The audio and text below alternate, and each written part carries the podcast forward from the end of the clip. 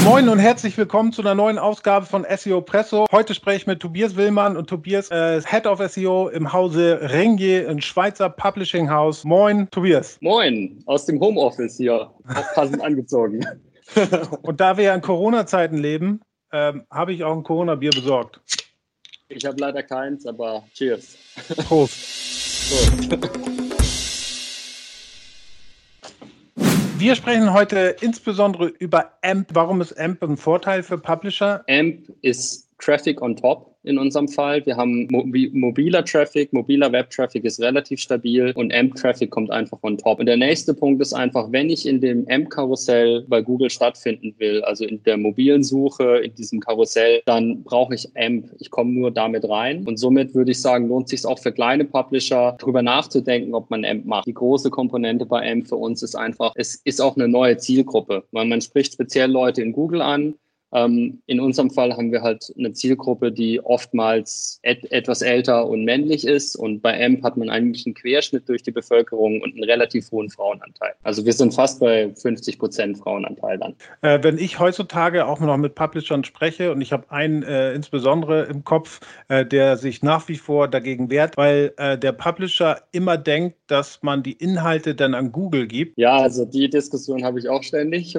Also das ist so dieses, äh, dieses Verständnis, dass man einfach, man hat ja volle Kontrolle, was man auf M published und dann gibt man das Google halt in den Cache rein. Eigentlich ist es ja ganz cool, dass es zwischengecached wird. Es entlastet die eigenen Server, es macht es schnell. Also eigentlich das, das Erfolggeheimnis von AMP ist ja, dass es schnell ist und da ist es eigentlich eine super Sache. Und was man halt auch noch sagen muss, wenn man wenn man jetzt vergleicht, was für verschiedene Plattformen man aufbauen kann, dann ist natürlich eine HTML-Variante sicherlich das Freiste, was man machen kann. Aber dann kommt schon relativ schnell AMP, also weil AMP wurde jetzt auch ähm, in der OpenJS-Community jetzt oder in diesem Konsortium drin, wo auch Node.js drin ist oder wo auch jQuery drin ist. Es ist eigentlich relativ frei, wenn man das vergleicht mit äh, Facebook Instant Articles oder auch einer iOS-App, wo man sich in geschlossenes Ökosystem rein bewegt. Dann ist AMP nicht hundertprozentig frei, aber relativ gut eigentlich. Wir können auch mal darüber diskutieren, ob das jetzt gut ist oder nicht, weil es ja so viel, eine Seite in der SEO-Szene sagt, äh, voll scheiße und die andere äh, Teil, und das sind meistens die Publisher, sagen voll geil, weil es voll viel Traffic bringt. Wie ist deine Meinung dazu? Also ich finde es eigentlich voll geil. Der Punkt bei AMP ist für mich, äh, für mich ist es in vielen Fällen als Publisher braucht man, glaube ich, nicht die super fancy Möglichkeiten, um seine Webseite zu gestalten. Und der Baukasten, den AMP aktuell anbietet, der ist durchaus attraktiv, um, um eine Webseite zu bauen. Und ich habe halt dann gleich die Möglichkeiten, das Ding ist halt dann schnell. Das ist auf jeden Fall ein großer Benefit für den User. Was halt auch noch der Punkt ist, ich habe halt sowas wie, wenn ich viel Google-Traffic habe, kommt es direkt äh, vorgeladen. Äh, ich habe die Möglichkeit, ich habe ein klares Management bei den Ads in Bezug auf, kommen immer nach dem Content. Also ich glaube, für den User gibt es viele Vorteile. Was ich eigentlich gerne mal sehen würde, ist ein Publisher, der AMP-Only macht. Wie, wie das performt, wenn man sagt, ich mache wirklich das, was Google da empfiehlt und die empfehlen ja, mach eine AMP-Seite und mach noch eine PWA dazu technisch wäre das eine Möglichkeit, die ginge. Und dann, wenn man sowas vorschlägt, dann sagt man natürlich ja, damit machst du dich halt komplett abhängig von Google. Und ähm, da ist sicherlich auch was dran, weil auch wenn das in der Zwischenzeit irgendwie Open Source ist und äh, ähm, diese Governance Group, glaube ich, äh, nur zwei, drei Google-Leute da drin hat oder so, wenn man sich das anschaut, Google gibt am Ende immer noch das Geld. Die Diskussion, macht man sich abhängig von Google oder nicht? Mal Hand aufs Herz. Als Publisher bist du so oder so derbe abhängig von, von Google, weil das meistens die zweitgrößte Traffic-Quelle, weil die Brand halt so stark ist. Es gibt aber andere Publisher, da ist die Brand nicht so stark. Die, sind, die leben halt vom Google-Traffic. Du bist ja. so oder so abhängig von Google ob du jetzt AMP ja, also, hast oder nicht. Du hast vorhin gesagt, dass ähm, äh, ihr seht, dass vor allen Dingen äh, AMP angeklickt wird von äh, zu fast 50 Prozent Frauenanteil. Ist es äh, äh, in meiner Wahrnehmung ähm, ist, dass wenn man äh, für Google News optimiert, und da kann AMP auch mit einer Rolle spielen, ist es ja so, dass dem User im Prinzip erstmal egal ist, was für eine Brand dahinter steckt. Der sucht nach einem bestimmten Thema und dann äh, klickt er halt auf das Ergebnis, was er als erstes bekommt. Seht ihr, dass AMP oder insbesondere Google News mehr New Visits sieht als Visits, die Return sind? Genau, also das ist bei uns so. Der AMP-Traffic ist bei uns sicherlich auch deshalb mit dem hohen Frauenanteil, weil da halt auch ganz viele dabei sind, die was suchen und die sind nicht loyal zu einer Marke und dann lande ich am Ende irgendwo. Die hohe Kunst oder das Schwierige eigentlich dann bei diesen Nutzern ist, wie kriege ich die loyal? Der das machen kann, der ja Jackpot. Also dann hast das ist das ist das, was man machen möchte. Und ich denke einfach, es führt darüber, dass man dem Nutzer möglichst oft positiv auf, auffällt in diesen Plattformen und dann kann er vielleicht loyal werden. Also ohne das, dass, dass ich irgendwie auch in Google Discover irgendwie dem Nutzer zwei, dreimal mindestens da aufgefallen bin und der plötzlich gemerkt hat, hey, von denen kommt immer was Gutes. Ohne das kann ich wahrscheinlich keine Loyalität erzeugen. Ähm, was wir noch machen, ist natürlich, wir gucken, dass wenn die Leute auf AMPs sind, dass wir die nicht von AMP-Artikel zu AMP-Artikel schicken, sondern die halt dann Richtung der Plattform, also der Mobile Web, äh, die bisschen mehr gedacht ist dafür, Loyalität zu erzeugen. Da gibt's dann mehr Features, irgendwelche Storytelling-Tools. Äh, da gibt's vielleicht auch sowas wie, ich glaube, Kommentare sind bei uns auch exklusiv momentan auf der Mobile-Site. Das heißt also, wenn der Nutzer auf der AMP-Seite merkt, hey, ich möchte da gerne kommentieren, dann kriegt er einen Link, wechselt erstmal auf die Mobile-Seite. Speed ist nochmal ein richtig gutes Thema, weil ähm, ich höre ja. auch immer ganz oft in der SEO-Szene, äh, wenn es um AMP geht, dann sagen die Leute immer, ja, bau einfach deine Webseite schneller. Bei einem Publisher ist es ja aber schon mal ähm, eine Ecke schwieriger, weil du bist natürlich abhängig auch von externen Partnern, sei es jetzt ähm, ähm, Advertising-Partnern, sind immer viele Skripte auf der Seite von irgendwelchen Tracking-Tools, von irgendwelchen Advertisern, äh, von hast du nicht gesehen. Ähm, und du hast natürlich mit der, mit der Größe der Seite, insbesondere bei Blick oder auch bei Bild oder bei all den großen Publishern, ist natürlich diese, das ist schon eine Riesenmaschinerie.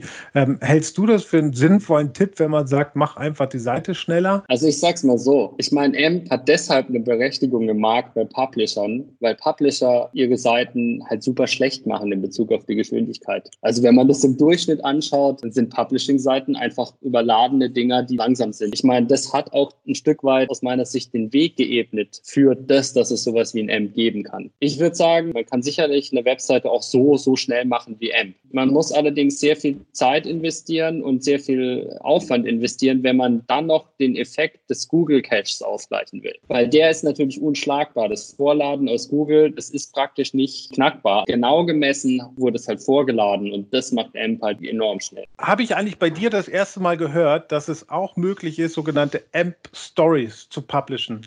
Ähm, was ist der größte Unterschied zwischen App Stories und den regulären Stories, die man auf Social Media so sieht? Also für mich ist der, der große Punkt bei M-Stories einfach, es basiert auch am Ende einem HTML, einer HTML-Variante, wohingegen ich, wenn ich eine Instagram-Story mache, dann habe ich am Ende ein Videofile und angenommen, ich mache ein Typo in dem Videofile, dann bedeutet das für mich, ich muss das ganze Videofile neu machen, wohingegen, wenn ich eine M-Story habe und ich habe da ein Typo drin, dann korrigiere ich das, ähm, äh, das HTML und dann hat sich das eigentlich. Also es ist halt aber auch was anderes einfach. Eine Inst Instagram Story ist so, ich nehme mein Handy raus, stelle auf Los geht's und dann mache ich irgendwie eine Story. Das ist oftmals nicht so richtig hochwertig produziert. Und gegen wenn ich eine Inst wenn ich eine M-Story mache, dann verstehe ich das so, dass halt irgendjemand zum Beispiel bei einem Publisher eine Vorlage generiert und sagt, hey, wir haben jetzt verschiedene M-Story-Geschichten, wir wollen zum Beispiel Rezepte darstellen und dann baue ich eine Vorlage, die ansprechend ist für Rezepte und dann kann ich relativ viele Rezepte einfach generieren auf die Art und Weise. Basiert die M-Story denn auch auf einer eigenen URL? Genau, ja. Die M-Story hat eine eigene URL. Auch da wiederum, das ist nicht irgendwas im Google-Universum. Es ist nicht so, dass ich die M-Story wie jetzt bei einer Instagram-Story zu Facebook hochlade, sondern die M-Story hoste ich bei mir selbst. Also wir haben stories.blick.ch oder sowas in der Art und dort liegen unsere M-Stories. Und das sind äh, ganz normale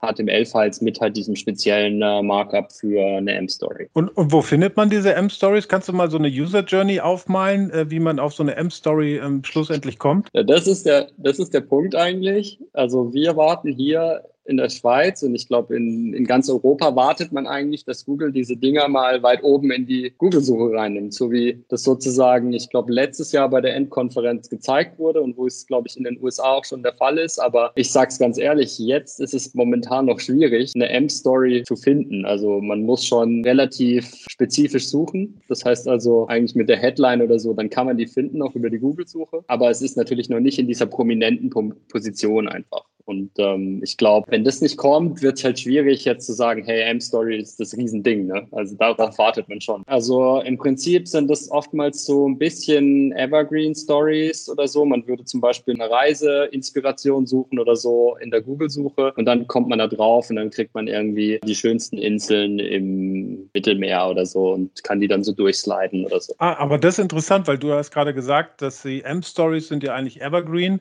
Das heißt, ich gehe richtig davon aus, dass diese Stories halt auch längerfristig als jetzt eine Story bei Instagram zum Beispiel da ist, wo es nach 24 Stunden verschwindet. Genau, also die, die bleibt so lange online, wie ich die online haben will. Und es ist eigentlich ein Format, um visuelles Storytelling zu machen. Das hat nichts damit zu tun, dass ich da irgendwas mache und nach 24 Stunden ist es wieder weg. Diese M-Story bleibt jetzt über Jahre für diese Suchanfrage im Index. Kann ich konkret was dafür tun, dass die vielleicht auch besser gerankt wird oder immer da bleibt? Oder läuft man Gefahr, dass die auch irgendwie viele wieder verschwindet, weil sie nicht äh, aktuell genug ist oder weil sie nicht optimiert genug ist? Ich würde halt sagen, es gilt eigentlich ähnlich wie bei normalen Artikeln, die man optimiert. Also das braucht natürlich ein bisschen Freshness. Man kann auch im, in dem, im Blog auf der AMP, auf, äh, auf der AMP-Dokumentation kann man was lesen, wie man das ein bisschen SEO optimieren kann. Aber es gelten eigentlich ähnliche Regeln. Und am Ende ist das, die Indexierung oder die Indexierung und das Ranking basiert irgendwie halt auch auf dem, was du da darstellst. Große Chance ist halt einfach, äh, in Europa werden die M-Stories live geschalten und sie landen auf guten Positionen in der Google-Suche. Dann ist es halt so auch wieder wie bei, beim M vor drei Jahren. Da sind halt einfach noch nicht alle zum Start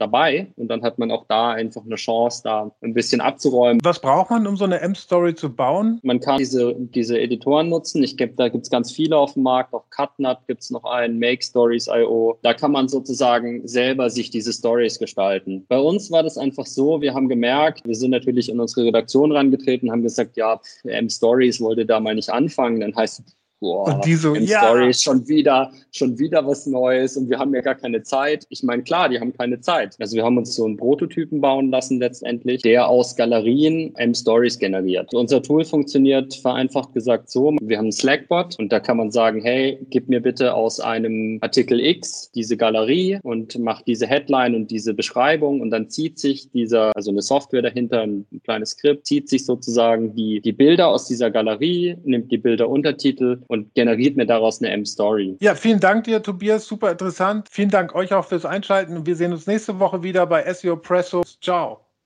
Ciao.